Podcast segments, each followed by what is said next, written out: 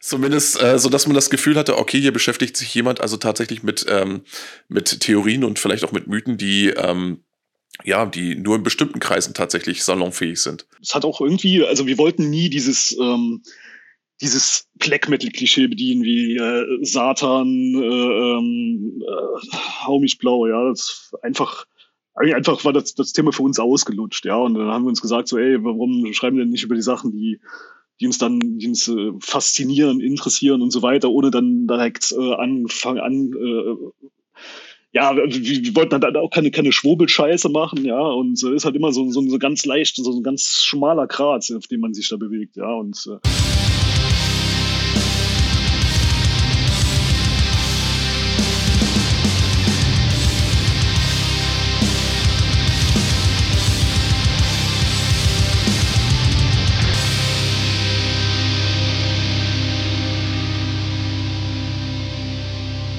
Hallo und herzlich willkommen zur neuesten Ausgabe des Hartschnack Podcast. Für euch heute einmal mehr am Start der gute Gerald und ich habe mir heute ja einen langjährigen Freund eingeladen, den ich schon lange mal auch zum Interview bitten wollte, einfach weil mich sein musikalisches Schaffen seit mittlerweile 20 Jahren begleitet und ich dementsprechend jetzt die Gelegenheit ähm, ja als günstig gesehen habe, ihn einfach mal jetzt, wo die Tage kürzer werden, auch mal ranzuholen, ähm, ihn zum Gespräch zu bitten und einfach mal zu schauen, wie sah sein bisheriger künstlerischer Werdegang aus, äh, bei welchen Projekten war er dabei, ähm, ja, wo liegen seine, seine Hauptinteressen in musikalischer, aber auch in textlicher Hinsicht. All diese Dinge sollen heute etwas näher beleuchtet werden. Ich begrüße heute Marco, seines Zeichens äh, Schlagzeuger bei Stella Master Elite. Marco, grüß dich. Ja, wie geht's dir heute Abend? Hallo, danke für die Einladung erstmal. Ja, soweit ganz gut. Wie eben schon gesagt, ein bisschen müde von der Arbeit, aber ansonsten alles okay. Genau, wenn ich dich richtig verstanden habe, hast du gemeint, du bist momentan in Luxemburg am Arbeiten. Ja, genau. Das ist richtig, genau. Ähm, ja. Darf man dich fragen, was du da tust? Ja, ich bin in der, in der, in der Raumfahrtbranche. In der und, Raumfahrtbranche. Äh, Jawohl, da sind wir schon beim richtigen Thema. Denn ja. Ähm, ja, wenn wir schon bei Stella Master Elite sind und äh, auch bei den textlichen Inhalten, zu denen wir sicherlich noch kommen werden, äh, war diese Berufswahl sicherlich auch nicht ganz, ähm, ich sag mal, zufällig. Könnte ich mir vorstellen. Ja, also nee, also ich bin da mehr oder weniger ein bisschen reingeschlittert, aber ich, äh, ja, gibt schlimmere Sachen. Es hat sich ganz, es hat sich ganz gut verbunden, sagst du. Ja. Sehr wohl, sehr schön. Genau. Was, was für eine Aufgabe äh, hast du da konkret?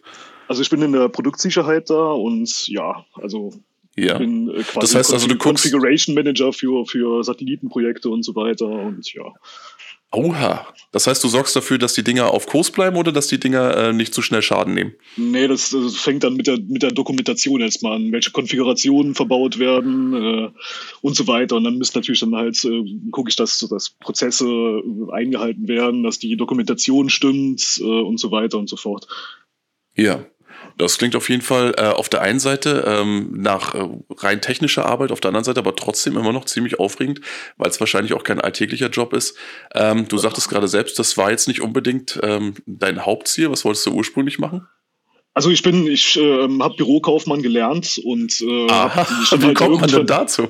das ist ja ein Ding. ja, und hab, ja. Dann halt, hab mich dann halt irgendwann nach, nach einem Job umgeguckt und die Firma hat eigentlich äh, ja eine Art Bürokaufmann gesucht. Und äh, ja. die haben mich dann auch eingestellt, aber ich habe halt nie als Bürokaufmann da gearbeitet in der Firma und bin dann quasi sofort in die Produktsicherheit quasi reingeworfen okay. worden. Na, guck einer an. Ja, und da hast du dich wahrscheinlich auch nicht großartig gegen verwehrt, weil das ja auch so ein Themenkomplex ist, beziehungsweise eine Branche, die dich ja generell zu interessieren scheint. Ja, auf jeden Fall. Ja, jetzt ja, bin ich mit, seit, mittlerweile bin ich jetzt seit neun Jahren da und ja, ja. hab's noch nicht bereut. Das klingt gut. Ja, ähm, lass uns trotzdem noch ein paar Jahre in die Vergangenheit äh, schweifen, noch bevor eben tatsächlich äh, du jetzt nicht nur diesen äh, Job gemacht hast, sondern auch äh, die Zeit, die vor Stella Master Elite lag. Ähm, ja, erzähl doch mal kurz, wie bist du denn insgesamt äh, ja, zur, zur Metal-Szene gekommen, auch äh, zum Underground-Bereich? Wie hast du dich da reingefunden? Wie war da dein Werdegang? Auch in Kombination mit ähm, ja, deiner Tätigkeit als Schlagzeuger. Ist das etwas gewesen, was an erster Stelle stand und dann kam später die Musik dazu? Dazu, also das Interesse für die härtere Musik oder ähm, kam das als erstes und dann später der Wunsch, dann tatsächlich auch die Stöcke zu schwingen? Also ich muss sagen, also ich bin quasi mit, mit härter Musik aufgewachsen, weil mein Vater ähm, halt Sachen wie, keine Ahnung, Black Sabbath, Deep Purple, äh, Pink Floyd und so weiter zu Hause gehört hat und deswegen bin ich da quasi rangezüchtet worden, sagen wir mal so. Und ja, äh, ja zum, zum Schlagzeugspielen bin ich eigentlich gekommen, weil ich war in der Schule immer ein bisschen zappelig und äh, meine Eltern wollten mir halt kein Ritalin geben. Und sehr äh, gut. Sehr haben dann haben halt haben halt dann quasi einen, einen Ausgleich für mich gesucht und ja, ich habe mich dann irgendwann mit wie alt war ich keine Ahnung zehn oder elf Jahre alt für Schlagzeugspielen entschieden und ja bin bis jetzt dabei geblieben. Das klingt ja auch so ein bisschen so, als hättet ihr zu Hause den Platz gehabt, um dich dann auch so ein bisschen quasi, oder hast du dann einfach gesagt, okay, hier, kleine Wohnung ist egal, hier ist dein Drumkit und dann leg mal los, egal ob die Nachbarn durchdrehen. Ja, also meine Eltern, äh, ich habe, meine Eltern haben einen winzigen Heizungskeller zu Hause und da habe ich quasi okay. angefangen. Also in, ach, keine Ahnung, wie viel Quadratmeter wird der Raum haben, so sechs, sieben Quadratmeter vielleicht und habe dann ja mein Schlagzeug da aufgestellt und habe dann quasi auch die Nachbarn äh, unterhalten. Sagen wir mal Sehr so. schön. Genau, und ähm, ja, was waren damals so deine Highlights? Also was, was waren so die Bands, die, also du hast gerade gesagt, also die Klassiker. Äh, was war denn für dich sozusagen, ähm, ich sag jetzt mal, die Einstiegsdroge, die dich dann irgendwo, ja, hat pappen lassen auf der ganzen Sache? Jetzt, jetzt im härteren Metal-Bereich oder was? Ja, genau, richtig, richtig. Also genau. ich denke, das ist so, so, so wie bei jedem. Also das hat angefangen mit äh, Metallica, Megadeth und so weiter. Klar, ja. die, die, die Klassiker und dann wurde es halt härter zu in Richtung Sodom, Creator, Sepultura, die Sachen. Äh, dann kam später Voivod dazu, Aura Noir und so weiter. Und dann ist man, war, war man ja quasi schon so, so ein bisschen auf der Black Metal-Schiene, ja. Und dann kamen halt die üblichen Verdächtigen wie äh, Marduk, Mayhem, äh, Darkthrone, Armageddon und so weiter. Ja, und das hat sich dann halt immer so fortgesetzt, sagen wir mal so. Was mich in dem Zusammenhang immer interessiert, ich meine, ähm, ich weiß, wie es bei mir war, aber ich war ja auch damals, also als ich angefangen habe, immer so jemand, der ähm, der ja so ein bisschen, also das Interessante ist ja, wir, die meisten fingen ja an mit so Sachen, die eingängig sind, äh, die meistens auch gut produziert sind, die gut im Ohr, ins Ohr gingen und haben sich dann komischerweise äh, in Bereiche entwickelt oder in Bereiche reingewühlt, die ähm, oft das Gegenteil waren, die oft ähm, ja wenig zugänglich waren in, in soundtechnischer, aber auch in, in Songwriting-Hinsicht. Und ähm, Komischerweise bist du aber quasi nach äh, diesem, ja, nach diesem Reinfinden, die Black Metal Szene später mit äh, Starlight, Stellar Master Elite eigentlich in sehr viel wuchtigeren und auch, wie ich finde, auch wieder eingängigen Ebenen äh, oder Ebenen rausgekommen. Wie war denn das damals mit der Black Metal Szene, also jetzt im Speziellen? Ähm, was hat dich daran so gereizt? Was war das, was, die, was, was dir zum Beispiel bei, ich sag jetzt mal, den Großen sonst gefehlt hat? Ja, das war halt dieses, dieses Dreckige irgendwie, ja. Also ich glaube, das ja. eine der ersten Black Metal-Alben, die ich gehört habe, war die, die Under Funeral Moon.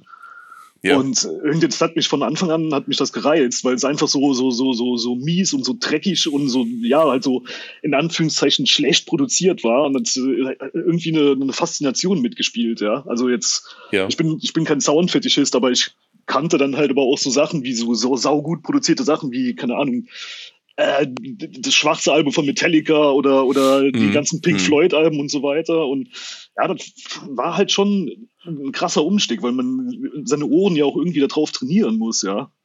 Und, das ist wahr, ja. Also, nicht, mm. nicht nur ein Rauschen zu, rauszuhören, ja. Und irgendwie, ja, war sehr interessant. Ja, absolut, Zeit, genau. Ja, ist ja auch, also im Grunde ist es, ja, das ist so ein Gesichtspunkt, ähm, Stimmt, da hast du eigentlich nicht Unrecht bei, weil, ähm, oder hast du nicht Unrecht mit, wenn, wenn man sich überlegt, dass man sich in gewisser Weise dazu auch konditionieren muss, ähm, da tatsächlich auch eben was dran zu finden. Denn äh, für, ich sag jetzt mal, den Casual-Hörer ist es sicherlich eine Sache, die, ja, ne, die die Mühe nicht wert ist, aber ja, ja, so, jetzt wo du es aussprichst, ist es tatsächlich so, dass vielleicht auch dieses Reinfinden und dieses auch sich so ein bisschen einfach zu einem gewissen Grad in seinen Gehörgewohnheiten abzuhärten, dass das vielleicht auch einfach ein Aspekt des Ganzen war, weil ja auf jeden Fall, ich meine, das muss man ja muss man ja quasi ja. mit bei, bei, jeder Musikrichtung machen, auch bei bei Klassik oder so, ja. Ich Absolut, mein, ja. Ich meine, das so so so easy listening, Radio Pop, klar, der, der ist eingängig, der geht sofort rein und deswegen ist es halt auch so beliebt, weil man muss sich da nicht großartig anstrengen, die Sachen zu verstehen in dem Sinne, ja sondern ja, wird dann absolut, einfach zugetrönt mit irgendwas und ja, das reicht für die meisten Leute anscheinend. Hm, hm. Ähm, du hast ja dann später auch, ähm, also quasi, du warst ja dann, ja, weil du eben doch Schlagzeuger warst, nicht nur einfach als, ähm, ich sag jetzt mal, als passiver Szenegänger unterwegs, sondern du hast ja auch dann relativ bald angefangen, äh, dich ähm, ja musikalisch zu betätigen, dich in ja auch in äh, Projekten zu involvieren. Ähm, was war denn dann das erste? Was war das in, bei dir das erste Projekt, wo du gesagt hast, okay, hier, ähm, hier bin ich jetzt quasi als Schlagzeuger offiziell auch Mitglied und äh, das ist nicht nur irgendwie irgendwie Spielerei, sondern wir meinen schon ernst. Ja, ist, äh, klar, meine, meine allererste Band, äh, die wurde gegründet 2002 oder so. Ja, ich glaube 2002. Und ja, klar, wir, wir haben halt, ähm, am Anfang haben wir ein paar Covers gemacht und äh, haben wir dann so, so ein halbes Jahr, ein Jahr gemacht, bis dann, bis dann neue Sachen dazukamen. Das war eine, eine Fresh-Band. Und mhm. äh, in der hat auch dann mein ehemaliger Bandkollege von, von Wintermoon, dann hat auch damit gespielt und ja, irgendwie klar, man, man lernt sich kennen und äh, man lernt dann halt auch die Interessen des anderen kennen und so weiter. Und dann war für uns halt ziemlich schnell klar, dass wir, dass wir auch eine Black Metal Band machen wollten. Und ja, ja. so genau das, das Ende. Genau, das war auch der Zeitraum, in dem wir uns dann kennengelernt haben. Äh, denn ähm, ja, ich habe irgendwann von deinem ehemaligen Bandkollegen, dem Agathon, tatsächlich äh, damals euer äh, Demo-Tape äh, Kingdom of Fate, müsste das gewesen sein, ja. von Wintermoon äh, äh, käuflich erworben. Und natürlich äh, war das äh, Lo-Fi vom Allerfeinsten. Und ja. aber eben genauso diese, diese, ähm, ja, diese, diese, ich sag mal, diese spontane Art und Weise, die mich dann auch fasziniert hat, die irgendwo so rein klangtechnisch irgendwo zwischen Transylvanian Hunger und äh, ja, älteren Judas Iskariot Sachen lag und äh, in ihrer Sturheit mich also vom Fleck weg auch überzeugt hat. Ähm, das ist so eine Sache gewesen, ja, ähm, es war in erster Linie Hommage.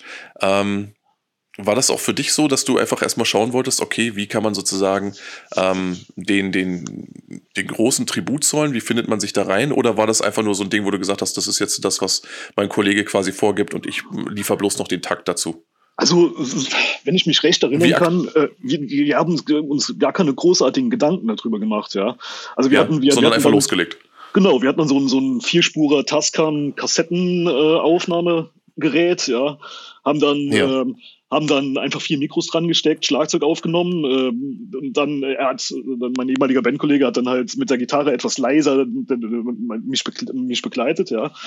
Und mhm. äh, hat, hat dann später nochmal die Gitarre als Overdub drüber aufgenommen, ja. Und wir hatten natürlich überhaupt gar keine Ahnung, was wir da machen, ja, weil, weil ja. erste Aufnahmen und so weiter und dann wir hatten halt wirklich keinen Plan, ja. Und dann mixen, mastern, äh, ja, äh, war halt nicht drin, ja. Und haben wir dann halt irgendwie, wir wollten halt einfach nur unsere Musik aufnehmen, ja, haben es dann auf die primitivste Art und Weise äh, gemacht, wie, wie es ging, ja, und wie wir uns das auch finanziell leisten konnten. Klar, wir waren beide hm. Schüler und äh, hatten natürlich kein Geld für eine, für eine super Top-Produktion und so, ja.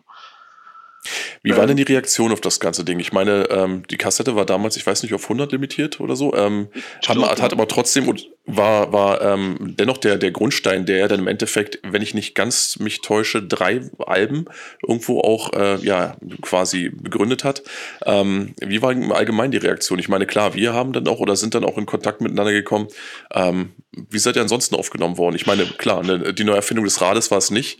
Ähm, ja. Gab es dennoch irgendwo Zuspruch? Äh, also, ich kann mich da nicht mehr ganz genau dran erinnern, aber ich glaube, bei den Demo sind wir ziemlich vernichtet worden. Äh, größtenteils. Ja. War, war, uns aber, war uns aber äh, ziemlich egal, ja. Äh, mhm. Wir haben da, wir haben da nicht viel drauf gegeben, außer es ist natürlich dann zu beleidigend und zu, äh, ähm, ja, zu persönlich geworden und so. Und äh, dann, wenn dann Leute schreiben so, ey, die können ja gar nichts und was für eine Scheiße habe ich denn hier gehört gerade und so, weißt du, dann, ja. klar, das tangiert sich dann doch irgendwo, ja. Aber größtenteils haben wir einfach gedacht, komm, dann, äh, ja, mir egal, wir machen einfach weiter, ja.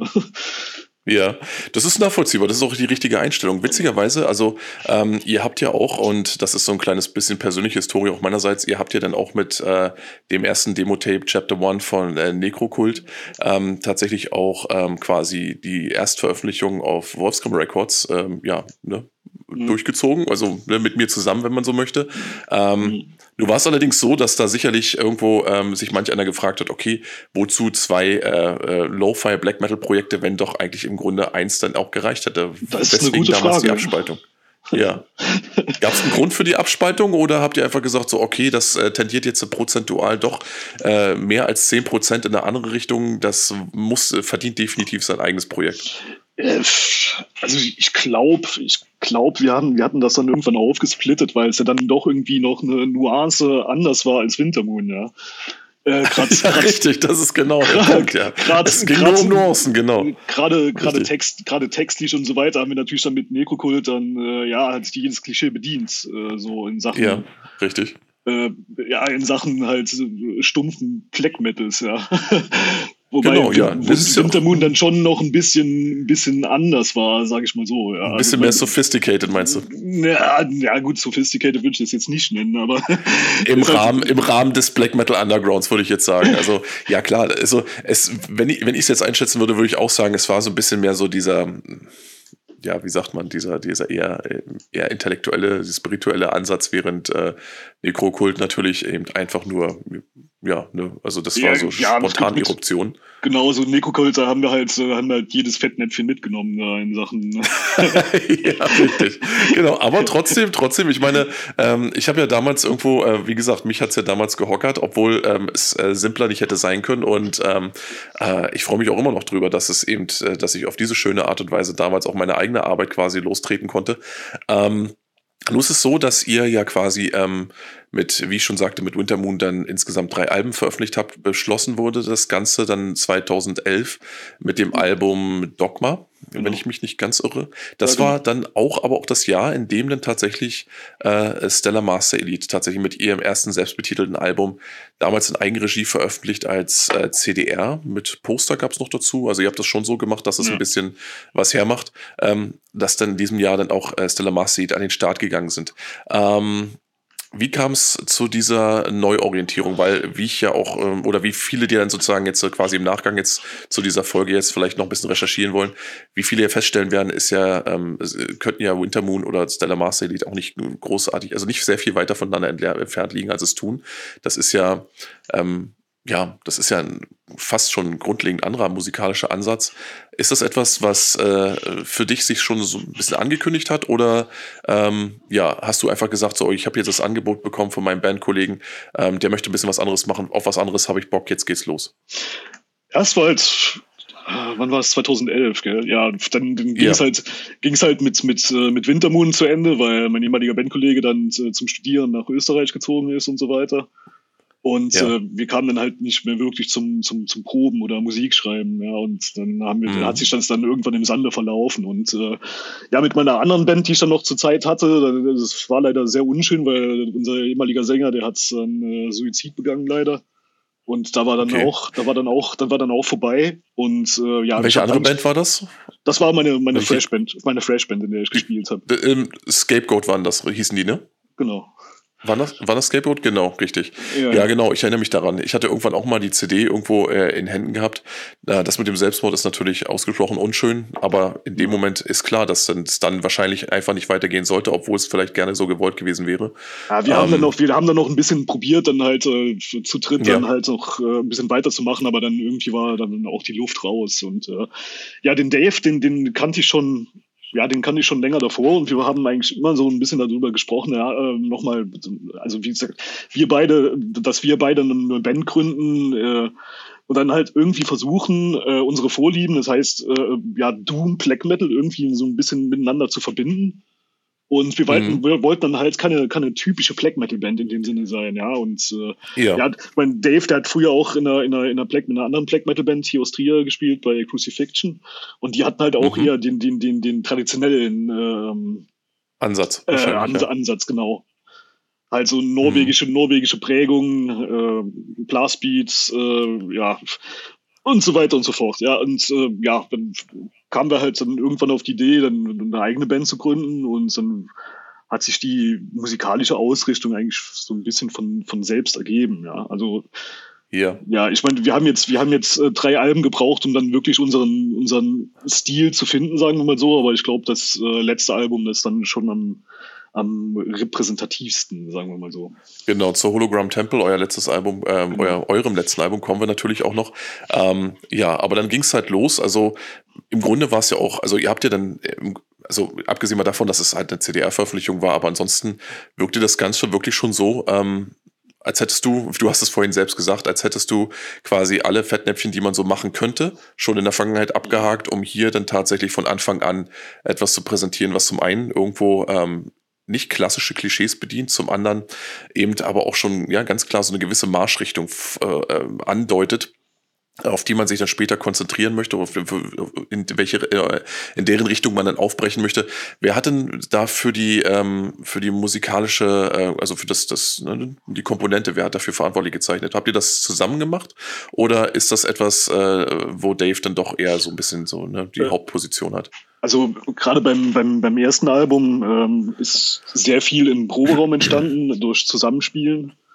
Und ja. ähm, ja, eigentlich, also so, ja, Dave schreibt, schreibt die Riffs, wir, wir irgendwie tun die irgendwie ein bisschen zusammenfummeln und dann ist der Song fertig quasi, ja. Also, aber ja. das war gerade gerade am Anfang war es dann, ist es halt dann doch schon mehr durch Kooperation im Proberaum entstanden. Wo jetzt bei den, bei den letzten Alben äh, hat Dave eigentlich den Großteil geschrieben. Und dass wir dann ja. nur zusammengekommen sind und äh, ja, um um zu gucken, ob die, ob die Sachen dann halt wirklich auch zusammenpassen. Und dann, äh, ja, bin ich halt, bin ich halt äh, nach Melgestadt ins Studio E und habe dann meine Tracks ja. aufgenommen und Dave hat äh, die ganzen Gitarren, Synthesizer und bla, bla, bla zu Hause aufgenommen.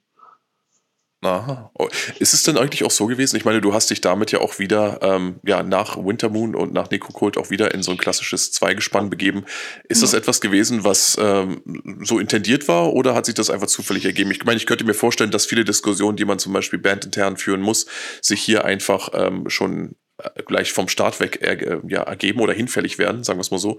Ähm, einfach weil weniger Leute in dem Top mit rumrühren oder zu versuchen rumzurühren und man vielleicht auf die Art und Weise, zumindest aus meiner Laiensicht, vielleicht schneller zu Ergebnissen kommt?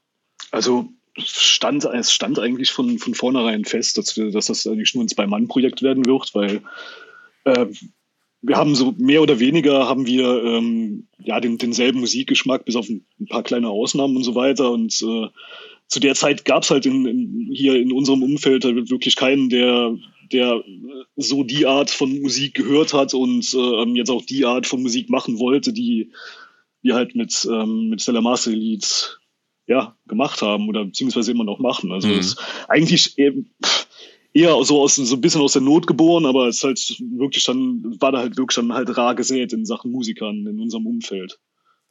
Ja, ja, das ist ja auch, äh, das muss, das, ja, du wolltest noch was sagen? Nee. Ja, okay, genau. ähm, nee, das ist ja auch genau, also einer der, der wichtigsten Punkte, die mich, ähm, äh, die mich damals, als es dann hieß, pass mal auf, ich habe hier was Neues am Start, willst du da mal reinhören, die mich äh, gleichzeitig eben ähm, ja angezogen, aber auch erstmal so ein bisschen äh, ja reserviert zurückgelassen haben, einfach weil ähm, es eben genau das ist. Es ist was anderes, es ist eine ungewöhnliche Spielart, die weiß, weiß Gott nicht jeder irgendwo äh, beackert. Für die ihr quasi im deutschen Raum fallen mir jetzt irgendwo ad hoc jetzt keine Bands ein, die, sagen wir mal, einen sehr, sehr ähnlichen oder den gleichen Spiel, äh, Stil irgendwo spielen würden. Ähm, nur ist es ja so, dass es, der ist ja auch teilweise so ein bisschen kantig, er geht auch ins Doomige rein. Ähm, damit war aber auch im Endeffekt ja schon von Anfang an klar, dass ihr wahrscheinlich euch in eurer Nische auch erstmal wirklich so eine Art, ich sag jetzt mal, so eine Art Reputation erspielen müsst und wahrscheinlich auch erstmal nicht irgendwie ähm, ja mit Absätzen quasi äh, erschlagen werdet. Ich meine, das ist ja, ist das jetzt tatsächlich so gewesen oder ist das jetzt quasi nur meine, meine Vermutung so von draußen äh, drauf geblickt, wenn man sich dann überlegt, okay, da kommt eine Band, die ist relativ jung, die hat noch keinen großen Namen, ähm, die spielt einen Stil, der nicht besonders, ich sag jetzt mal, ähm, angesagt ist, ähm, die wird wahrscheinlich ganz schön krampfen müssen am Anfang. War es tatsächlich so oder kamen die Leute ja, dann so von sich sicher. Der, der ja. Absatz war der absolute Horror. Ich meine, wir haben natürlich am Anfang dann auch, okay, auch, auch, nach, auch, ja. nach, auch nach einem Label gesucht und äh, da, da, da, hat dann Absagen gehagelt. Also wir hatten wirklich dann keinen wirklich mhm. keinen Interessenten, ja. Also ich hab, wir haben uns mhm. dann halt eben wirklich die Frage gestellt, ey, ist das wirklich so schlecht oder oder ist das halt einfach nur ja, das, das ein bisschen von der von der Norm, sagen wir mal, äh, abweicht und äh, die Leute halt deshalb ein bisschen komisch finden. Ja, das ist, ähm, das ist wirklich ein guter Punkt. Also die Frage könnte man sich stellen. Ne? Ja, also ich persönlich, ähm, wie gesagt, ich habe auch, ich habe auch Zeit gebraucht, aber vielleicht ist das auch so ein Altersding, dass man irgendwann einfach die Dinge zu schätzen weiß oder eher noch zu schätzen weiß, die eben zumindest den Versuch wagen, außergewöhnlich zu sein, als die, die im Endeffekt das immer Gleiche nur ja immer und immer wieder wiedercoin. Ne? Und ähm, dass ihr dann damit einen schweren Stand hattet, das war irgendwo zu erwarten. Aber ihr habt trotzdem irgendwo weiter durchgezogen und habt euch da nicht in der Hinsicht entmutigen lassen. Nö. Ähm, Nö, genau, richtig. Ähm, wobei sich die Frage stellt, du hast es ja gerade schon gesagt, also ne, klar, ihr wart mehr so ein bisschen so diese angeschwärzte Dummrechnung, äh, habt ihr geschaut. Äh, wenn man sich das Artwork des äh, ersten Albums anguckt, hat man gleich auch hier so ein bisschen ähm, so, eine, so, eine, so, eine, so ein leichtes Gefühl von Sci-Fi Channel After Midnight, weißt du, also worauf ich hinaus will, also dieses, wo dann sozusagen diese speziellen Dokumentationen kommt, die auch mein Bruder ab und zu nur, also die verschlingt er ja regelmäßig äh, und wo man dann so das Gefühl hatte, okay, hier hat jemand offensichtlich ähm, quasi auch so ein bisschen, ähm, ich sag jetzt mal ganz blöde gesagt, dieses Space-Thema für sich entdeckt, äh, geht aber auch schon in die Richtung, ja, ne, ähm, nicht geläufige Theorien hin, weißt du, also ja, ja. worauf ich hinaus will. Ja, genau, weil ich will jetzt nicht direkt den Aluhut aufsetzen, weißt du, aber zumindest äh, so, dass man das Gefühl hatte, okay, hier beschäftigt sich jemand also tatsächlich mit ähm, mit Theorien und vielleicht auch mit Mythen, die ähm, ja, die nur in bestimmten Kreisen tatsächlich salonfähig sind. Ja, War das so, so ein Ding, wo du gesagt hast, ja, erzähl ruhig. Erzähl nee, ruhig. Ich bin ganz ohr, genau, weil also, nämlich das wäre jetzt auch meine Frage gewesen. Ich meine, war das äh, äh, etwas, wo du gesagt hast, jo, ähm, das ist so eine Thematik, die ist erstens nicht ausgelutscht und zweitens für mich auch persönlich interessant. Da geht's jetzt richtig los. Ich meine, vielleicht war es ja für euch beide auch so. Ich weiß ja nicht, wer tatsächlich die Texte oder für die Texte verantwortlich zeichnet. Ähm, dass also, gesagt habt, das soll unser Konzept werden. Also ich meine, man hätte ja auch genauso gut die, ja. Also ja, ich, ich, meine, ich meine, wir, wir, verfolgen da kein äh, Konzept, ja. Es sind, sind, halt so Sachen, okay. die, die interessieren uns beide, ja. Und äh, Ach so, okay. Und ähm, ja, das kam halt dann eins zum anderen und ähm, es hat auch irgendwie, also wir wollten nie dieses ähm, dieses Black Metal Klischee bedienen wie äh, Satan, äh, ähm, äh, hau mich blau, ja, das einfach mhm. einfach mhm. war das, das Thema für uns ausgelutscht, ja, und dann haben wir uns gesagt so, ey, warum schreiben wir denn nicht über die Sachen, die die uns dann die uns äh, faszinieren, interessieren und so weiter, ohne dann direkt äh, anfangen an äh, ja, wir, wollten dann auch keine, keine Schwurbelscheiße machen, ja, und äh, ist halt immer so, ja. so, so ganz leicht, so ein ganz schmaler Grat, auf dem man sich da bewegt, ja. Und, absolut, äh, ja, absolut, ja. Ja, also, ja klar, ich meine, ich kenne die, ich kenne die Diskussion mit meinem Bruder, weil der ist ja auch, äh, wie gesagt, ein Enthusiast, was diese Dinge angeht. Und ähm, da ähm, bewegen wir uns in unserer Diskussion auch oft eben so auf so einer Gratwanderung lang, ähm, ne, die dann ganz schnell mal äh, ja äh, auch in, in ja wirklich in stupideste Verschwörungstheorien abgleiten kann. Auf der anderen Seite aber auch eben Themen anfasst, die ähm, ja, ne, zu denen man wirklich sich ab und zu mal einen Kopf machen kann, einfach weil sie rational nicht zu erklären sind oder nach unserem heutigen Wissensstand nicht. Und äh, für die ihr dann sozusagen ja eigentlich im Grunde einen musikalischen Rahmen gefunden habt, nicht ausschließlich, aber immerhin, ne, doch ungewöhnlicherweise, der eben, ja, ne, der für viele vielleicht auch das Thema auch so ein Stück weit eröffnet hat. Ähm, was waren denn da so oder was würdest du als, als erstes so als, als, ich sag jetzt mal, als lyrischen Einfluss beschreiben? Ich meine, was sind so die Werke oder die Untersuchungen oder, oder die Themen, die, von denen du behaupten würdest, das ist das, was mich eigentlich so brennend interessiert, dass ich das regelmäßig einfließen lassen möchte? Also jetzt äh, allein schon von Berufswegen muss ich mich natürlich auch mit äh, sehr viel wissenschaftlichen Sachen auseinandersetzen, ja. Und ja. Ähm, ja, das zum, zum, zum einen ein großer Einfluss für mich natürlich und dann hast du natürlich dann auch Sachen wie äh, keine Ahnung, so Bücher wie Brave New World oder, oder 1984 hm. und so weiter, die halt dann einen wirklich dann zum, zum, zum Nachdenken anregen und äh, wo man selbst manchmal auch, ja, irgendwie sich dabei ertappt und ähm, diese, ja, diese, diese Fiktion dann halt mit, mit, der heutigen Zeit an sich selbst zu vergleichen, ja. Und ja, ähm, ja. dann, ja, und dann fallen einem Sachen auf, die, ähm, die man in dem Buch für, für quasi unmöglich gehalten hätte, die eigentlich heutzutage schon ja, sehr, sehr entwickelt sind in Sachen. Mhm. Na klar, dieses, also speziell 1984 ist ja, ist, es sollte eigentlich keine, keine Bauanleitung sein, aber es ist es ja, ja. irgendwie geworden. Ne? Ja. Und ähm, ja, das ist natürlich, äh, ja, also ich persönlich finde es natürlich wichtig, dass auch in unserer, also in dem Bereich, in dem wir uns bewegen, tatsächlich solche Dinge ähm, ohne Zeigefinger, Finger, Finger, genau, sehr schön, ohne Zeigefinger, sehr gut, ähm, äh, äh, thematisiert werden, einfach um, ähm, ja, um gewisse Dinge. Ich meine, die Black Metal-Szene an und für sich, die hat ja eigentlich im Grunde, also wir, wir bewegen uns ja jetzt quasi nur noch an den Rändern quasi im Black Metal-Bereich, aber nichtsdestotrotz hat ja auch die Metal-Szene ähm, Zeit, ihrer, Zeit ihres Bestehens nicht nur eben tatsächlich sich ähm, ja, um, um Schlachten eben und, und Alltagsmythen gekümmert, sondern eben tatsächlich auch äh, hier und da mal gewisse, ja, nicht zwingend Missstände, aber zumindest ähm, ja, gewisse Situationen aufgegriffen, die äh, uns täglich umgeben und äh, die wir vielleicht mal hinterfragen sollten in vielerlei Hinsicht. Einfach weil sie tatsächlich uns selbst auch in unserer Entwicklung irgendwo ausbremsen oder behindern. Und äh, in der Hinsicht äh, fand ich das auch, wie gesagt, extrem wichtig, dass äh, es auch eine Band wie Stella Master Elite gibt, die dann tatsächlich sich auch ähm, von der Seite auch mal gewissen Thematiken nähert, einfach um ja, im, über die Musik hinweg dann tatsächlich auch so ein bisschen den, den, den Blick für Dinge zu schärfen. Ähm, wenn man jetzt das Ganze, also ich meine, klar, ne, der Name deutet es bereits an. Ähm, äh, Stella Mars Elite, äh, ein Track von Thorns, ähm, auch offensichtlich vom Hören her schon ein, eine nicht unwesentliche Inspirationsquelle, gerade wenn es um die Art eures, ich sag jetzt mal eher ja, steril ist das falsche Wort, denn ihr seid nicht steril, aber dieses eher technischen Klangs irgendwo ähm, angeht, ist das ähm, etwas, ich meine, das macht ja auch den Zugang auch so ein Stück weit schwerer. Habt ihr das billigend in Kauf genommen? War das für euch so, dass ihr gesagt habt, ja, ist halt so, wenn es halt ein bisschen kantig, ein bisschen schroff ist, wenn die Leute nicht sofort sich da wie so eine warme Decke einrollen können, sondern vielleicht einfach mit so der kalten, mit so einer metallischen Kälte konfrontiert werden? Ich meine, ja. so in musikalischer Hinsicht? Ja, auf jeden Fall. Also, ich meine, wir sind beide große Fans von, von Thorns oder, oder auch so Sachen wie mhm. Murkskog zum Beispiel. Mhm. Und äh, ja, oder Mystikum.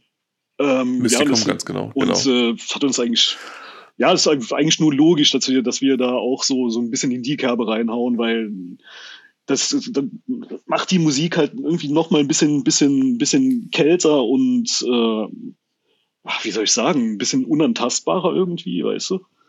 Ja. Ähm, ja, man hat ja dann auch die Konnotation dazu, zu dem, äh, zu dem Thema, also gerade wenn es so um, um ähm, ja, ne, Weltraum und so weiter geht, dass es dann ähm, oft ja irgendwo was, was Kaltes und was Unnahbares hat. Ne? Genau. Das ist zumindest mein Eindruck so gewesen. Ja, genau. Und ja. ich finde, also ich finde, dazu, dazu passt dann, ja, wie soll ich sagen, unser Sounds, sagen wir mal so, äh, passt dann halt eigentlich wirklich perfekt dazu. Ja.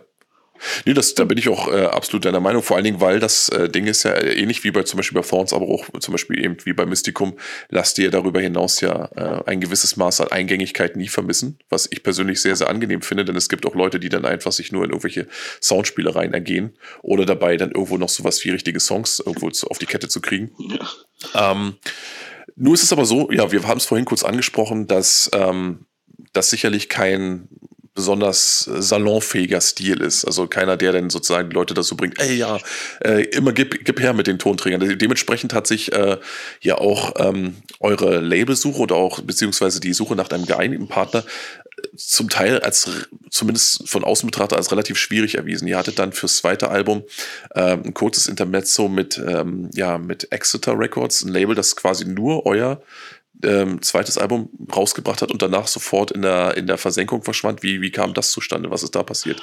Ach, da sind, da sind einige Sachen sind da schiefgelaufen von, äh, ja, vom, vom, vom Mastering von, von, vom Album, dann, äh, ja. Dann Druckfehler in der CD und so weiter. Und da waren wir, waren beide Parteien ein bisschen, ein bisschen pissig, sagen wir mal so. Und äh, mhm. ja, das hat, wir haben dann halt irgendwann gesagt, so macht keinen Sinn mehr. Und ja. äh, wir sind dann unseres Weges gegangen. Ja, von, von außen betrachtet hatte das schon so ein bisschen den Eindruck, als wenn sich da jemand quasi an die Labelfront wagt und dann sich auch instant überhebt an etwas und äh, dann danach auch gleich gesagt hat, okay, lass gut sein. Ja, ich meine, ohne dass du jetzt dreckige Wäsche waschen willst, aber das war zumindest mein Eindruck, den ich so hatte. Nö, es war halt, ja. war halt eine komplizierte Zeit und äh, wurden sicherlich ja. von, von beiden Seiten aus äh, Fehler begangen. Und ja, ich glaube, ist aber jetzt ganz gut so, dass, äh, dass jetzt das so gelaufen ist. Ich meine, es hätte auch anders kommen können. Mit irgendwelchen Absolut, ja. Ur Urheberrechtsansprüchen und so weiter. Also von daher sind wir schon froh, dass äh, ein bisschen noch glimpflich ausgegangen ist. Seid ihr denn eine Band, die auf sowas besteht? Ich meine, sagen wir mal jetzt auch so auf diese, diese Vertragskomponenten, wo alles äh, bis ins Detail quasi ausformuliert sein muss? Oder seid ihr schon noch so die Richtung, ähm, hier Handschlag und gut ist? Ja, ja. Also das ist halt das Wichtigste jetzt für mich zum Beispiel ist, dass ähm, wir die Rechte an unserer Musik behalten. Ansonsten ist mir das eigentlich ja. relativ egal. Ich will ja auch kein Geld damit verdienen oder so. Und mhm. äh, ist mir eigentlich relativ Wurst, ja. Und ihr seid dann im Nachgang quasi dann auch später noch bei dem österreichischen Label Essential Purification genau. gelandet. Ein Label, das ich persönlich sehr schätze, obwohl ich, also ich habe in der Vergangenheit ein bisschen stärkeren Kontakt zu ihm gehabt und ähm, habe äh, mit dem Betreiber also der Betreiber war offensichtlich Idealist und absoluter Überzeugungstäter, aber jemand, der eben auch oft oder dessen persönlicher Geschmack ähm, und persönlicher Anspruch auch oft mit dem auseinanderging, was dann tatsächlich zum Beispiel die Leute da draußen ähm, abholt. Ne? Also oft genug hat er wahnsinnig viel Geld in die Hand genommen bei seinen Veröffentlichungen, hat von vorne bis hinten alles super ausgestaltet, nur um dann festzustellen, dass keiner die verdammte LP kauft. Ne? Also ein Lieblingsbeispiel und eine, die, ähm, wo es wirklich schade ist, ist ja beispielsweise auch diese eine Odem Akarum LP ja. Ähm, nur ist es aber so, dass er auch tatsächlich gesagt hat, pass auf, jetzt bringen wir eure, eure ähm, ja, ersten drei Alben auch mal zu vernünftigen Vinyl-Ehren, tatsächlich auch mit, ähm, mit ähm, Artworks, also zusammengehörigen Artworks von demselben Künstler. Das war, äh, wie heißt er noch aus Italien? Paolo Girardi. Ähm, Genau, der Herr Girardi, genau, der ähm, ja auch so seinen ganz eigenen Stil pflegt, der dann irgendwo in der Szene leider so ein bisschen ein bisschen inflationär ähm, benutzt wurde, solange bis er sich abgewohnt hatte, aber bei euch eben, wie gesagt, wunderbar passt, um diese drei Alben ähm, zu veredeln. Das wirkte erstmal so wie so eine kleine Traumhochzeit. Also jemand, der wirklich überzeugt ist von, offensichtlich überzeugt ist von eurer Musik und ihr, die ihr denn sozusagen scheinbar alles bekommt, was man sich vorstellen ja, kann. Ja, das war, das war, das war, das war super. Also der hat ja unser, unser drittes Album, hat ja, ich weiß gar nicht, wie viele verschiedenen Vinylversionen rausgebracht. Da gab es eine schwarze, eine Splatter, mhm äh, eine Glow in the Dark und. Die Glow in the Dark, genau. Äh, ich glaube, da und eine goldene gab es, genau. Und äh, dann, wir, wir, haben uns beide dann in den Kopf gepackt und haben gesagt, so krass, äh, wieso, wieso macht er das, ja? ja? Und ja, ja, weil die Musik gut ist. Das ist es. Richtig. Ähm, ja, aber du, du scheinst, scheinst überrascht zu sein, dass da jemand derartig viel gefunden hat an dem, was ihr tut. Ja, auf jeden Fall. Wir waren beide super happy, ja. Und ähm, ja, das, ich meine, wir hatten, das war für uns für uns beide das erste Mal, dass, äh, dass man seine eigene Musik dann, dann wirklich auf Vinyl in der Hand hält. Das ist schon, war schon ein tolles Gefühl, so, ja. Mhm. Mhm. Und, äh, und, ähm, und solche Sachen wie das Artwork und so weiter, das äh, hattet ihr angestoßen oder hat er gemeint, also pass mal auf, ich habe da den besten Mann, der ist einer der ganz großen Namen in der Szene, der packt euch jetzt die Sache vernünftig ein, also optisch? Nö, also. Wie lief das? Wer ich glaube, ähm, ich weiß gar nicht, also die Idee kam auf jeden Fall von uns und ähm, klar, dann, okay. dann habe ich den Paolo angeschrieben und äh, habe ihm so grob erklärt, so was wir was wir haben wollen und dann habe ich den halt machen lassen und so weiter und äh, ja. kam, ja, ich glaube zwei Wochen später so, kam wir mit dem mit dem fertigen Gemälde an und wir waren ja. beide super happy und haben wir es, wir haben das dann genommen und ähm, das Label hat das Artwork bezahlt. Also der, der ja, das was, das, der hat ja ordentlich, ja, da muss er ordentlich gelassen haben an Asche. Mm, also der, also der, also der, ich weiß jetzt nicht, wie es heutzutage ist, so, so, also, ich meine, der ist ja jetzt schon bekannter als vor ein paar Jahren, ja, und äh, der hat genommen ja, ja, pro, pro Gemälde äh, 800 Euro. Geht eigentlich voll klar. Ja, äh, theoretisch ja klar. Also wenn man richtige Handwerkskunst will, ich meine, wie ist es denn generell? Das würde mich mal so auch persönlich interessieren. Ähm, das, das äh, haltet dann quasi aber für das Geld nur die Nutzungsrechte. Das Original bleibt aber quasi beim, beim Künstler selbst. Genau, der, der schickt dann halt einen hochauflösenden Scan. Und ähm, mhm. er hat zu mir gemeint, er wird keine Originale rausgeben. Ähm, Einfach aus dem Grund, falls er, falls er mal irgendwann eine, eine, Ausstellung macht oder so, dass er dann halt wirklich die Originale dann wirklich auch zeigen kann, ja. Aber ja, verständlich, also, klar. Ja. Genau. Und ähm, ja, Essential Purification, die haben dann, wie du sagst es gerade selber, haben das Artwork bezahlt, haben euch ähm, wirklich ähm, tolle Vinyl-Versionen und auch CD-Versionen und ich glaube auch sogar Tape vom dritten Album ja. ähm, hingestellt. Ähm, wie kam es, dass Steve diese offensichtlich ja wirklich ähm, groß angelegte Zusammenarbeit nicht fortgesetzt wurde? Also der, der Marek, der hat ja dann auch damals angefangen, ähm, er hatte noch ein Elektro-Label, hat er noch gegründet. Genau. Und, Electronic äh, Purification. Genau, genau. genau. Und ähm, ja, ich glaube, der hat zu der Zeit dann mehr Augenmerk auf seinen, auf seinen Elektrokram da gesetzt. Und ähm, mhm. ja, das. Verständlich, also. Ja. Ne? Ich kann es nachvollziehen, weil ich, ich, ich habe ja so ein bisschen zu der Zeit, als er dann gesagt hat, okay, ihr könnt mich alle am Abend besuchen, äh, Richtung Black Metal-Szene, weil er so, klar, er hatte viel, viel Geld, viel, viel, viel Geld investiert und ähm, ja nur oft nur Cents auf den Euro quasi zurückbekommen.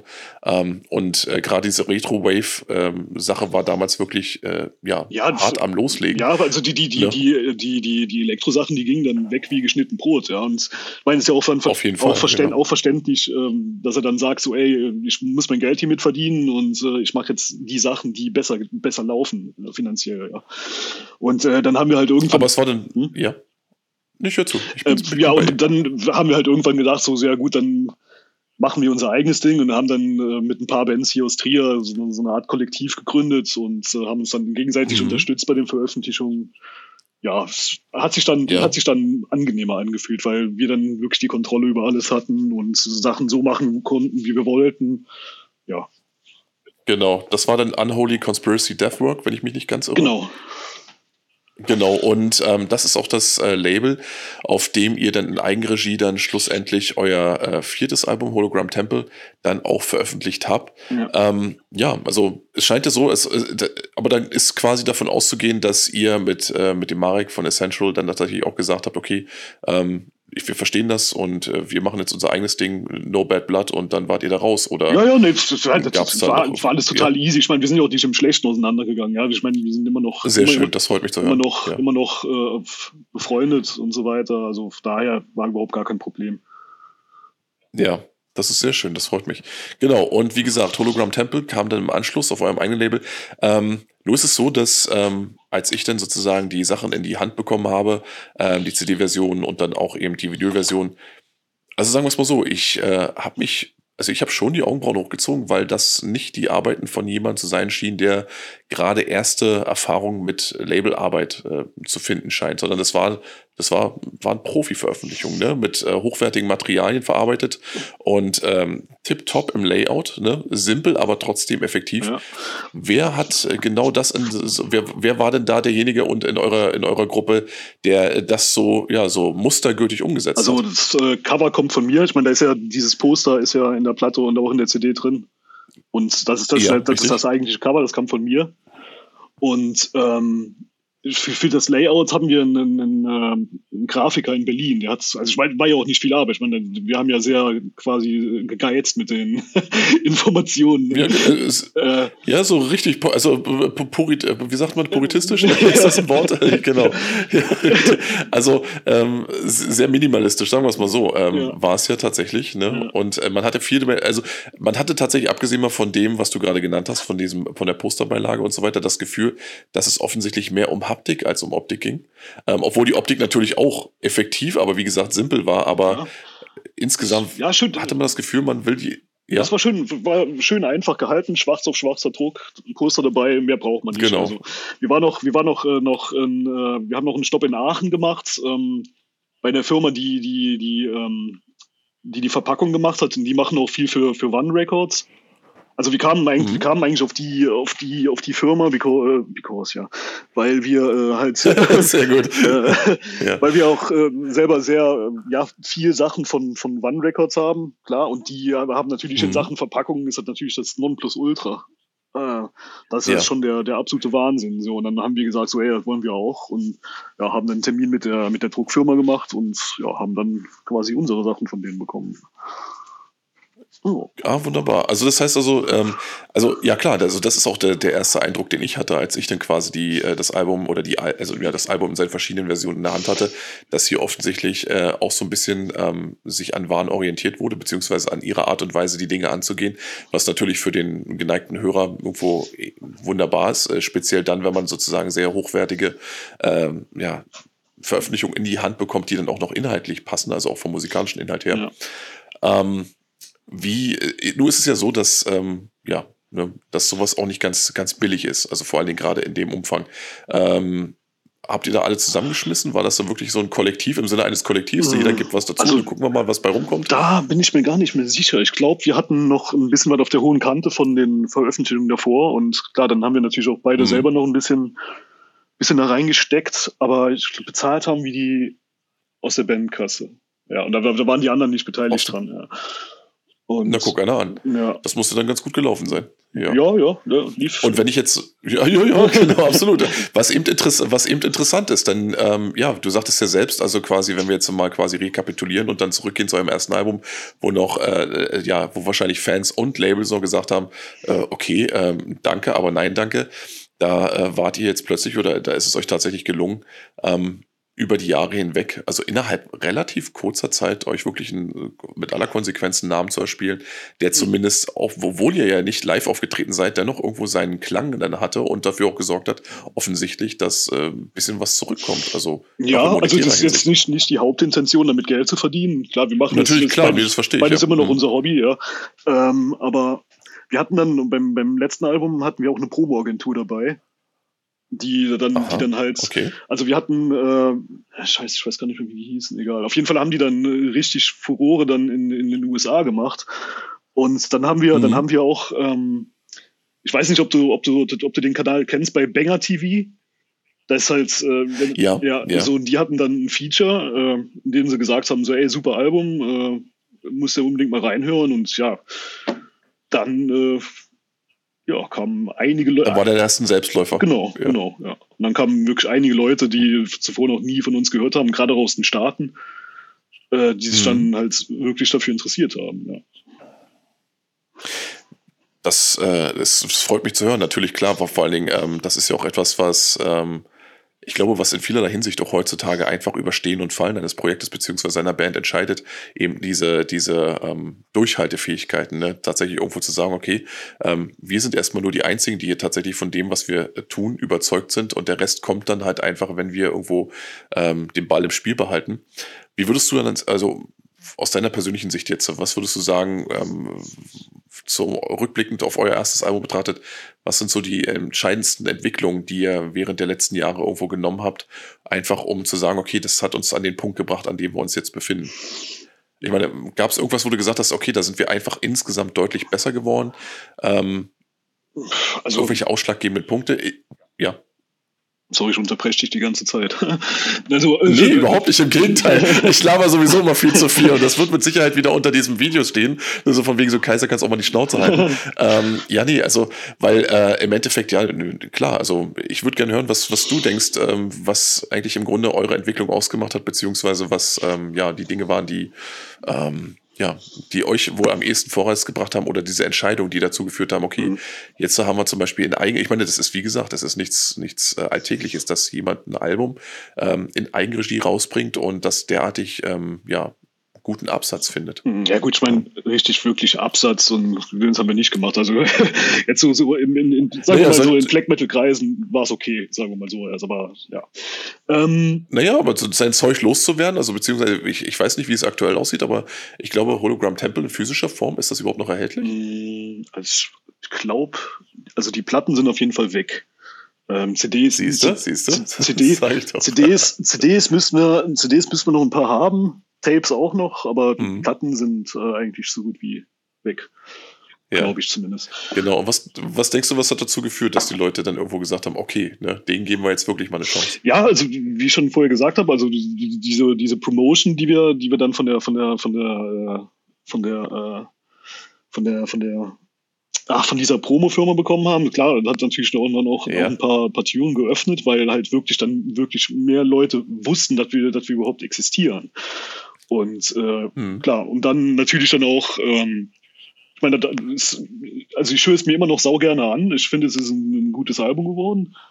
Und ja, ja, vielleicht hat die Musik die Leute überzeugt und nicht nur die, die, äh, die Werbung und so weiter. Ich kann es nicht sagen. Also und Denkst du denn, dass, dass dafür so eine, so eine gewisse, ich meine, ne, du, wir haben vorhin gerade auch 1984 angesprochen und so, also denkst du, dass die Zeit auch einfach reif ist für, ähm, für ich sag mal, ähm, Dinger, die nicht unbedingt mal nach Zahlen sind und die äh, gewisse Thematiken aufgreifen, die ähm, sich auch eben tatsächlich mit, mit unseren alltäglichen Begebenheiten hier beschäftigen auf eine kritische Art und Weise? Ja, gut, klar. Also, du siehst ja, was, was gerade abgeht in der Welt und Los ist, äh, ja und ich meine, so war es die, so die letzten Jahre ja auch, ja. Und ähm, ich meine, hm.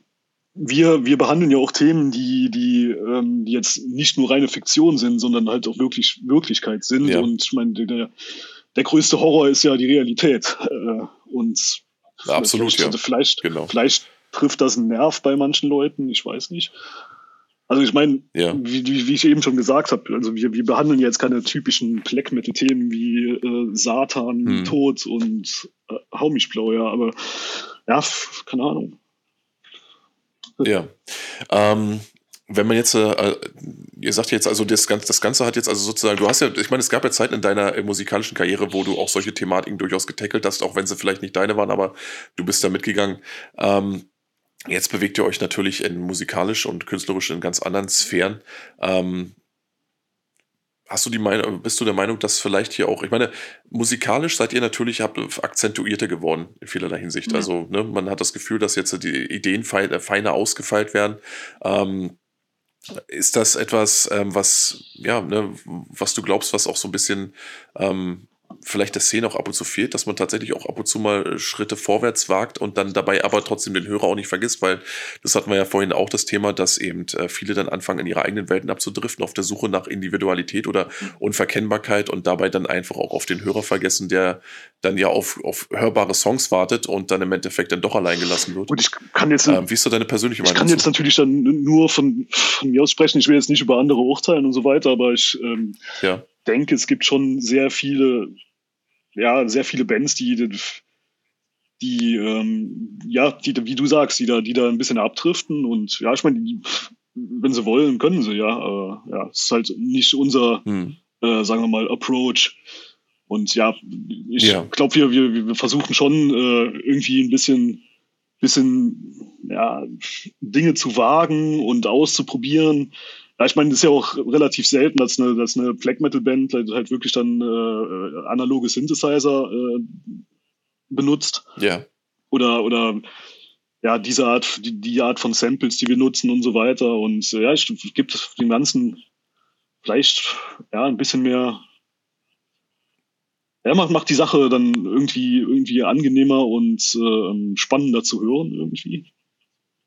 Ähm, ja, also da, das, das auf jeden Fall würde ich garantiert unterschreiben. Also es ist, äh, es ist spannend und interessant zu hören. Also es gibt ja so quasi so, auch es gibt ja auch im Black Metal Bereich so easy Listening Zeug, was du, äh, was so im klassischen Abtempo daherkommt und gefällige Riffs hat und äh, den immer gleichen Sound und dann im Hintergrund eigentlich wunderbar als als äh, ja als Beschallung mitlaufen kann, wenn man so will. Das natürlich aber auch keine tiefere ja, Analyse, keiner tieferen Analyse bedarf, einfach weil man einfach weiß, was man bekommt. Ja. Ähm, von daher finde ich es eben sehr, sehr löblich, dass eben auch äh, Bands das äh, wagen, dass man ab und zu auch mal so ein bisschen ähm, ja, abseits äh, des oder über den Tellerrand hinausschaut, sagen wir mal so, und damit auch offensichtlich ja auch Erfolg haben. Ähm, Jetzt ist ja Hologram Temple schon ein paar Jahre alt. Ähm, wie es denn aus? Ich meine, was glaubst du, wo es als nächstes hingehen könnte? Also mit äh, Stella Master Elite oder mit anderen Projekten, in die du vielleicht auch zusätzlich noch involviert bist? Also ähm, wir ist gerade im Moment ist der Prozess ein bisschen ein bisschen lahmarschig, aber es liegt ist der Sache geschuldet, dass wir privat ein paar ein paar kleine, ein paar kleine Problemchen hatten äh, und so weiter. Und deswegen, mhm. deswegen äh, ja, sind wir gerade ein bisschen langsam, aber wir haben schon drüber gesprochen, wie es sich denn ungefähr anhören soll. Wir hatten schon, wir haben auch schon Equipment gekauft. Zum Beispiel, äh, wir wollen die Sache jetzt wieder komplett alleine, komplett äh, selbst aufnehmen. Also dann wirklich überhaupt, ja. überhaupt gar keine Studiozeit buchen, kein nix. Und wir haben jetzt auch, ähm, Ach, wir haben jetzt auch ein Aufnahmegerät gekauft, weil früher jetzt die ersten, äh, die ersten beiden Alben, die haben wir auch komplett selbst aufgenommen, inklusive Schlagzeug und so weiter. Und mhm. dann haben wir aber direkt in den, direkt in den Computer aufgenommen. Das heißt, das hat dieses, dieses, ja, diesen digitalen Klang gehabt. Und wir wollten das Ganze, wir wollen das Ganze jetzt bei den, bei den neueren Sachen ein bisschen, bisschen erdiger und ein bisschen, bisschen, äh, bisschen wärmer klingen lassen und äh, gleichzeitig auch ein bisschen, Ach, äh, gleichzeitig auch ein bisschen, ja. ein bisschen, äh, ja, noch ein bisschen rougher werden. Also oh, so, so, ist, so okay. ist es zumindest mal, ist zumindest mal angedacht. Ja. Aber es gibt jetzt noch keine, Kon also der Songwriting-Prozess hat als solches noch nicht begonnen. Doch, doch, doch, doch. Also ich meine, doch, doch. Also das ist, mein, ja, Dave, der, der, ist, mhm. der schreibt immer äh, Riffs und nimmt sie auf. Und von daher ist äh, ja, wir haben jetzt halt in den letzten, ja, in letzter Zeit halt nur nicht so die Zeit gefunden, äh, halt wirklich im Proberaum Sachen auszuarbeiten. Aber das kommt wieder. Das kommt wieder. Das freut mich doch zu hören. Ähm, auf jeden Fall, weil es werden ja nicht wenige sein, die dann tatsächlich sich auch über neues Material freuen würden. Ähm, nun wissen die Metal Archives ja zufällig auch, dass ihr mittlerweile auch tatsächlich ähm, ja, ne, auf, auf ähm, Bandstärke angewachsen seid. Tatsächlich nur für Live-Zwecke oder für geplante Live-Performances oder auch, weil ihr jetzt gesagt habt, okay, lass uns ruhig mal ein paar mehr also, ins Boot Also, das sind äh, Fake News. Ach, das sind Fake News, wunderbar, ähm, können wir gleich auch so. Und ja. zwar, ne, wir, wir haben jetzt den, den, den Erik und den Norb, die, die helfen uns eigentlich immer nur bei, bei Aufnahmen. Ja, also der, der Erik, der steuert dann ah, halt ein paar ah, Vogels dazu okay. und der Norb, der ist halt ein super Bassist und deswegen greifen wir dann halt immer auf den hm. zurück, wenn es um Aufnahmen geht. Aber jetzt wirklich ja in der Band sind die beiden nicht. Ah, ich verstehe. Okay, ja. also Session-Musiker. Genau, so genau. Aber wenn, wenn wir proben, dann Wunderbar. nur zu zweit. Ähm, ja. Ah, ich verstehe. Alles klar. Na, sehr schön, genau. Warum nicht auch auf ähm, externe Talente zugreifen, wenn sie dann die eigenen übersteigen? Ja, ja, ne? Also die eigene Fähigkeit, meine ich. Ja, großartig. Ähm, nur ist es aber trotzdem so, dass es wahrscheinlich nicht wenige gibt, die dann draußen sagen würden, okay, ne, ähm, erstens kann man Stella Master Lead vielleicht mal irgendwann live sehen? Und wenn ja, äh, worauf könnte man sich dann einstellen? Würden sie dann tatsächlich vielleicht nur zu zweit kommen, so im klassischer Inquisition-Manier? Oder ähm, dann doch äh, quasi in Bandstärke ähm, losziehen? Und äh, wenn ja, gibt es da irgendwo äh, Gedanken oder Ideen, mit denen ihr bereits gespielt habt, wie ihr das Ganze dann irgendwo zum Beispiel auch live präsentieren könntet, wenn ihr dann Also wolltet? wir hatten natürlich schon ja, oft darüber gesprochen, äh, und äh, ja, wie die, wie die ganze Sache aussehen würde, keine Ahnung. Also ich habe wirklich keinen Plan. Also wir, wir, wie gesagt, wir hatten mal kurz drüber gesprochen und äh, dann ist das hm. immer nichts geworden und äh, dann hatten wir andere Sachen zu tun, dann wollten wir wieder Musik schreiben und ja. so weiter. Also wirklich in Stein gemeißelt ist dann nichts. Also ich würde, ich würde sau gern nochmal live spielen, weil ich das wirklich vermisse von ja. früher. Aber ja, das ist halt auch immer dann die, die Frage, ne? Also dann, dann kannst du ja auch nicht an jeder Milchkanne spielen, sondern dann hast du ausgewählte, so, ausgewählte ja. Events, äh, wo dann wirklich die Art von Musik äh, ähm, ja, gespielt wird und so weiter. Und dann, ah, dann bist du am Rumreisen und dann ausladen, einladen, Soundcheck, warten, spielen, wieder warten, heimfahren. Mhm. Ich mein, das ist dann halt auch immer die Frage, ob man, wie wir jetzt mehr Wert drauf legt, äh, neue Musik zu, zu schreiben oder halt ja. wirklich dann das Augenmerk auf Live-Spielen liegt. Und dann muss ich, da muss ich sagen, ist uns halt wirklich äh, der kreative Schaffensprozess dann doch ein bisschen wichtiger. Hm. Ja gut, aber ich meine, du schließt es nicht generell aus und ich weiß nicht, der ein oder andere wird es vielleicht schon so ein bisschen mitbekommen haben. Ähm, nächstes Jahr geht's äh, GOD bei uns in die nächste Runde hier oben. Vielleicht wäre das ja was, ne? Ja. Zwinkersmiley, keine Ahnung. ich meine, die Leute können ja auch ruhig mal in die Kommentare ballern, ob das für sie interessant wäre, mal so eine Live-Performance. Vielleicht bringt euch das ja dazu, ähm, euch die Sache vielleicht mal zumindest für ein, zwei Gigs äh, 2023 zu überlegen.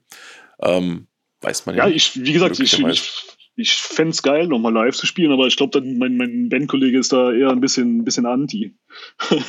der, auch, der ist da so ein bisschen anti, tatsächlich, ja, ja. ja. Also so genereller Art. Der hat, ja, der hat ja dann noch das andere Projekt gehabt, hier der Rote Milan. Und äh, ja, der, mhm. der, hat dann immer fast gekotzt, wenn die, wenn die irgendwo live gespielt haben, weil, wie gesagt, du, du bist dann quasi den ganzen Tag nur am Warten und dann, äh, ja, ja. Müssen irgendwann nachts wieder, sein, dann wieder nachts irgendwann heimtuckern, ja. ja. ja. Ja, nee, klar. Also die, die, die Nachteile genau dieses äh, äh, Tourlebens, äh, ja, ne, auch wenn ich selbst nie mitmachen musste, sind mir natürlich sehr bewusst. Ich meine, ich kenne das natürlich, wenn Bands irgendwo, ähm, ja, nach Stunden und Stunden der Fahrt dann irgendwo bei dir angerollt kommen, total im Arsch sind und dann trotzdem noch gute Performance hinlegen sollen. Ja, ähm, ja und dann vielleicht noch nachts sogar noch zurückgucken oder irgendwo in den Proberaum pennen.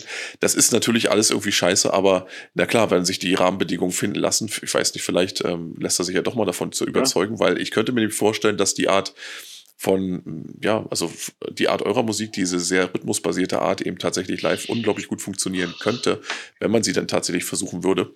Und ich würde wahrscheinlich auch relativ minimalistisch dort vorgehen, aber das sind jetzt nur meine Gedanken. Also großes Bohai wäre vermutlich gar nicht notwendig, aber ja, wie gesagt, da muss natürlich auch erstmal die Bereitschaft bei allen Teilen des Projekts irgendwo vorhanden sein.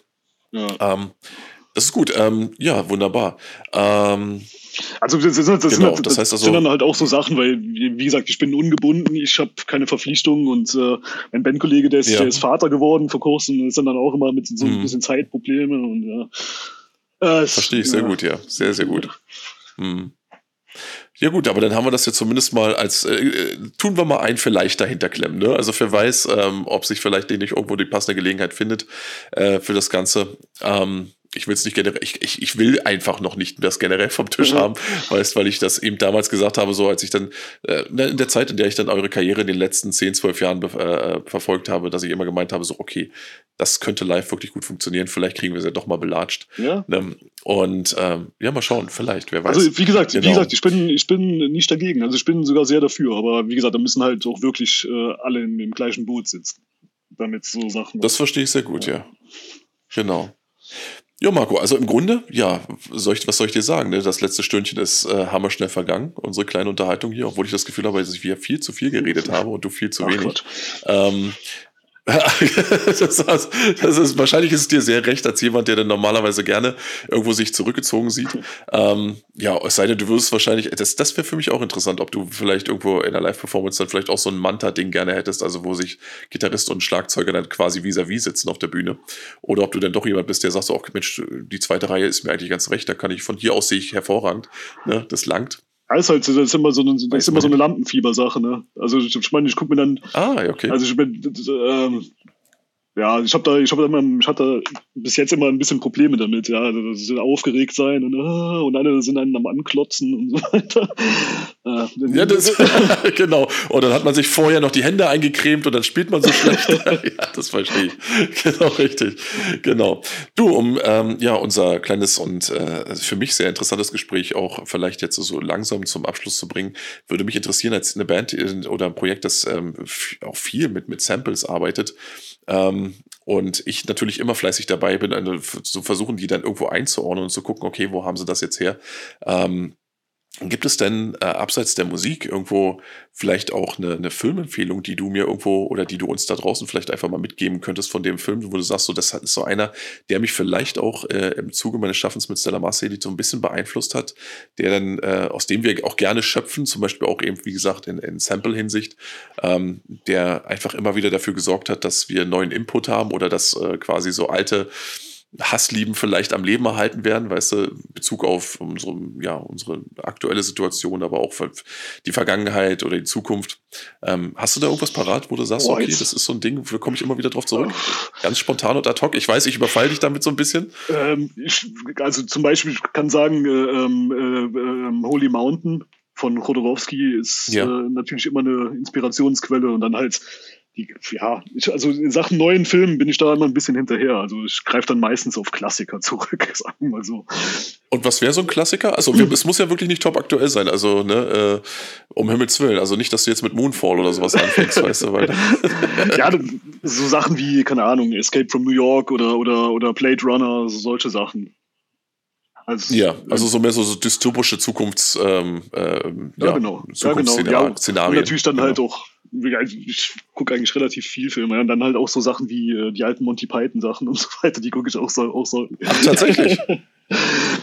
ja, also genau, also äh, dann in der Hinsicht, aber ja, aber vermutlich dann auch wahrscheinlich wegen ihrer ähm, Kompromisslosigkeit in der Art und Weise, wie dann tatsächlich mit, mit, äh, ja, mit, ich sag mal, den, den Instanzen der Macht umgegangen wurde. Das, war ja oft so. Ja, ne? das, also, halt auch, das war der permanente.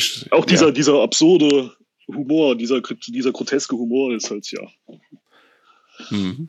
Ja, verstehe ich gut. Kann ich sehr gut nachvollziehen. Vor allen Dingen, weil es jetzt auch nicht jeder damit rechnen würde, weißt du, weil die meisten würden dann auch sagen, ja klar, ne, dann, ja, ne, dann hat er irgendwie Soylent Green und äh, vielleicht noch äh, 1984 gesehen und das war's dann im Endeffekt. Aber auf Monty Python kommt man wahrscheinlich nur in zweiter Instanz. Obwohl natürlich, gerade du sagst es selber, dieses leicht Abstrakte dann auch dafür sorgt, dass man dann, ähm, ja, dass man vielleicht sich manchen Dingen noch einfach eher nähert, weil man dann dazu genötigt ist, fast sich damit dann auch intellektuell auseinanderzusetzen. Ja, genau.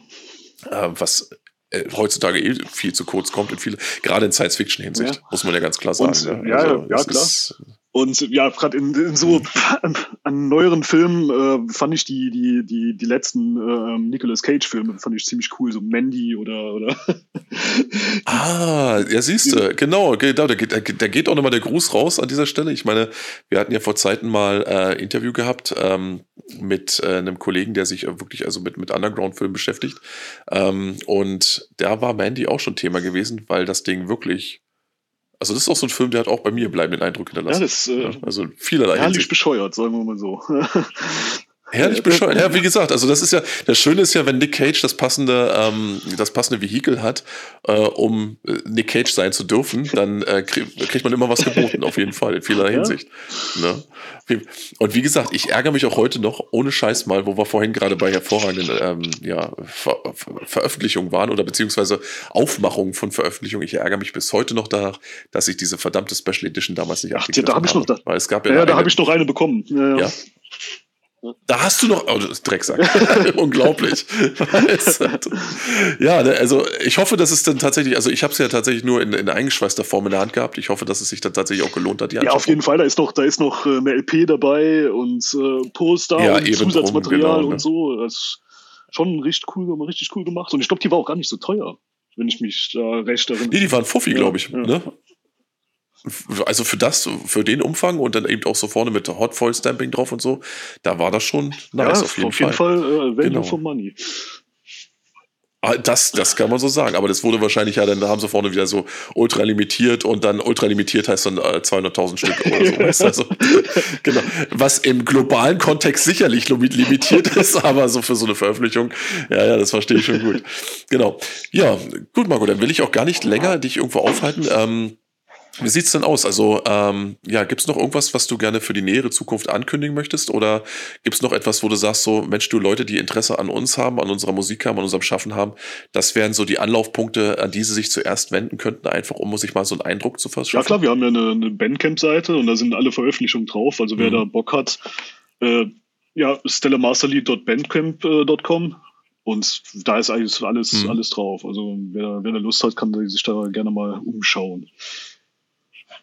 Ansonsten, ja, wunderbar, genau. Ansonsten, ja, dann ansonsten natürlich noch unsere Facebook-Seite, wer Interesse hat. Und ja, das, das heißt also, da wird es dann auch, sollte es dann irgendwann mal Neuigkeiten bezüglich eines Albums oder eventuell von Live-Performances geben, dass man die dann auch findet. Ja, ja, auf jeden Fall. Wenn man sie dann abonniert, ganz fleißig. Ja. Sehr schön.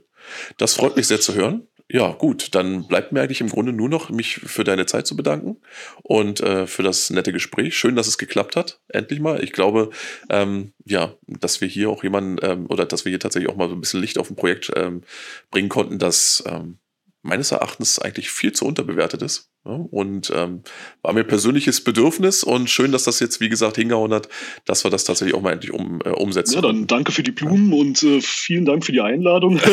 Sehr gerne. vielen Dank für. Gerne ja, doch. Und Richtig. Ja, ich hoffe, man hört sich zeitnah nochmal irgendwann. Absolut.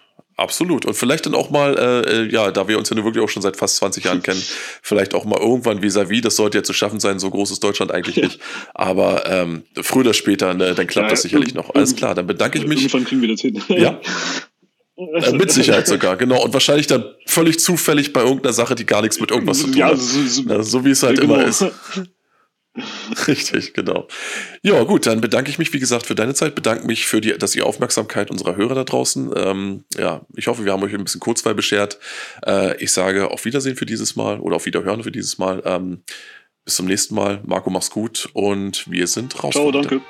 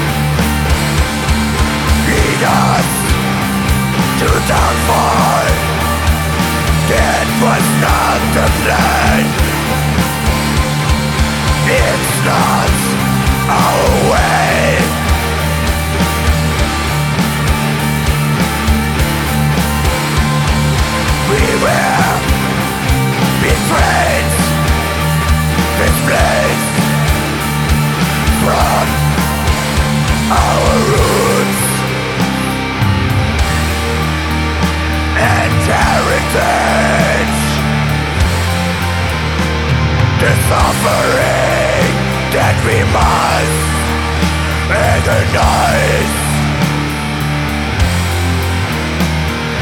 cannot be explained.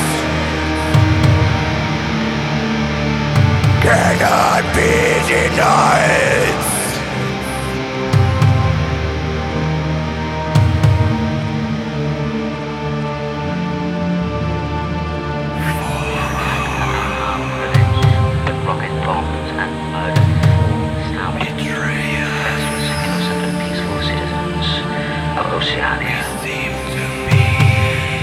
no longer war. This is cold-blooded murder. Until now, war has been conducted with honor, bravery, the ideals of truth justice, and the best traditions of mankind. This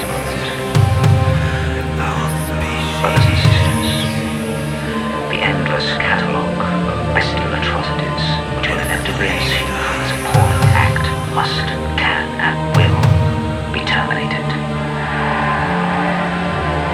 Forces of darkness, the treasonable maggots who collaborate with them, must, can, and will be wiped from the face of the earth. We must crush them. We must smash them. We must stamp them out. The people of Oceania and our traditional allies, the people of Asia, the West, to the final.